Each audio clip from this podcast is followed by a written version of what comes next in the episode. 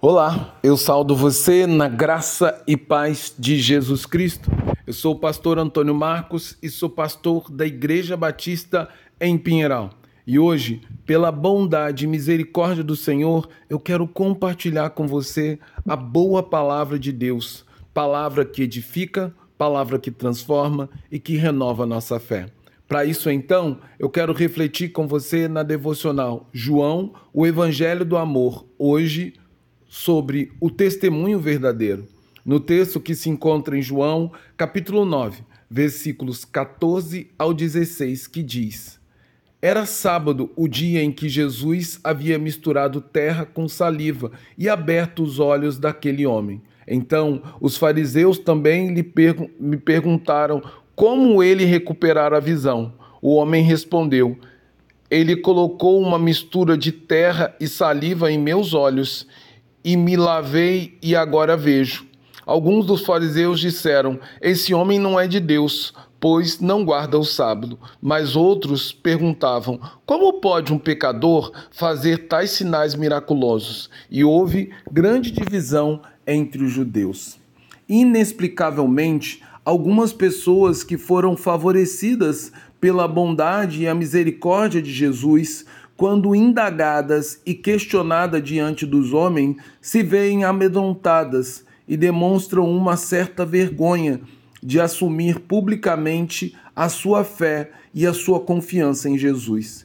E diante dessa triste possibilidade, o próprio Jesus proferiu uma terrível sentença contra estes, dizendo: quem, pois, me confessar diante dos homens, eu também confessarei diante do meu Pai que está no céu. Mas aquele que me negar diante dos homens, eu também negarei diante do meu Pai que está no céu. Sendo assim, nós podemos aprender que não é o milagre e os sinais realizados por Jesus na vida de um indivíduo que evidencia a sua verdadeira condição de salvo em Cristo Jesus, mas sim a sua incrível decisão irrevogável de assumir publicamente a sua crença que Jesus é o Filho de Deus e, como tal, o Senhor e Salvador de sua vida dando testemunho dessa fé em todas as circunstâncias, mesmo que de alguma forma isto custe um preço social e financeiro caro para você. Pois sabemos que nenhum tipo de sacrifício ou prejuízo financeiro se compara a todos os benefícios e bênçãos que o sacrifício de Jesus nos ofereceu por meio da sua morte na cruz.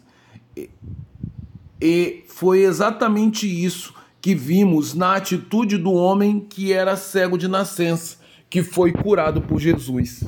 Ele glorificou a Deus por meio de suas palavras. Assim, em primeiro lugar, quando todos perguntavam se ele era o antigo homem cego de nascença, que vivia na mais completa miséria desde sua infância, ele não negou nem sentiu vergonha daquilo que era no passado, porque Jesus já tinha curado não apenas a sua enfermidade física, mas também tinha tratado todos os traumas e marcas que atormentavam a sua alma, que a cegueira lhe havia causado no passado.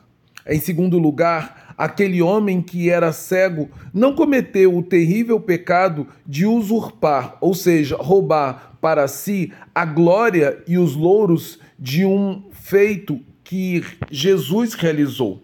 Lembrando que toda glória e louvor pertence a Deus, dizendo a todos os a todos que o homem chamado Jesus passou lama em seus olhos e depois mandou que fosse ao tanque de Siloé para lavar os olhos. E pela palavra de Jesus, e não nenhuma outra coisa, mas pela palavra de Jesus, ele foi curado e sua vida foi drasticamente transformada.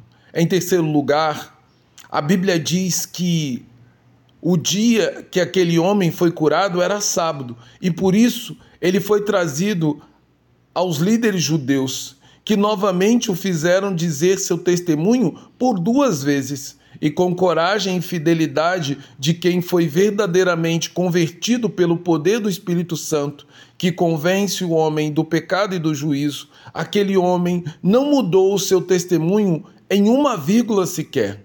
Mesmo sabendo que havia um consenso entre os líderes judeus que, se caso alguém confessasse Jesus como sendo Cristo, seria excomungado do meio religioso dos judeus. No entanto, aquele aquele homem realmente fora alcançado pela graça de Deus e fizera de Jesus seu Salvador e Senhor. E não existia a possibilidade de recuar e muito menos abandonar sua fé, negando aquele que é o autor da vida, pois isso seria cometer um suicídio espiritual.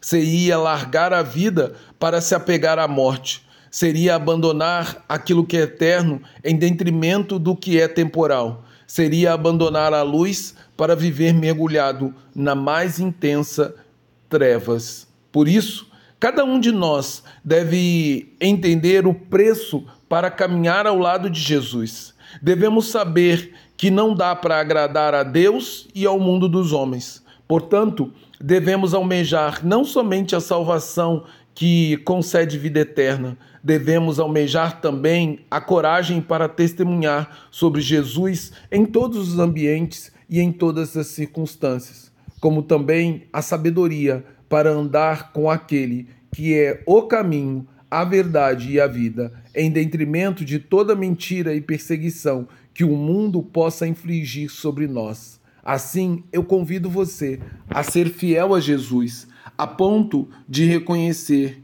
que a Ele pertence toda a glória e o louvor, pois sem Ele, Jesus, nada podemos fazer. Dessa forma, a minha oração é que possamos passar pela verdadeira conversão, a genuína conversão, onde nossos pecados são realmente perdoados e a nossa vida é realmente transformada, de maneira que jamais tenhamos medo ou vergonha de confessar Jesus diante dos homens. Em nome de Jesus, amém. Agora, que o amor de Deus Pai, um amor que não tem fim, que a graça do Deus Filho, a graça que nos salvou, e que o consolo, o poder do Deus Espírito, que nos dá coragem para confessar Jesus diante dos homens, que eles sejam sobre nós até o dia que Jesus voltará e nós viveremos para sempre no reino dos céus. Que essa vontade, que essa convicção inunde o nosso coração e ela mude o nosso comportamento diante dos homens. Para a glória de Deus. Amém.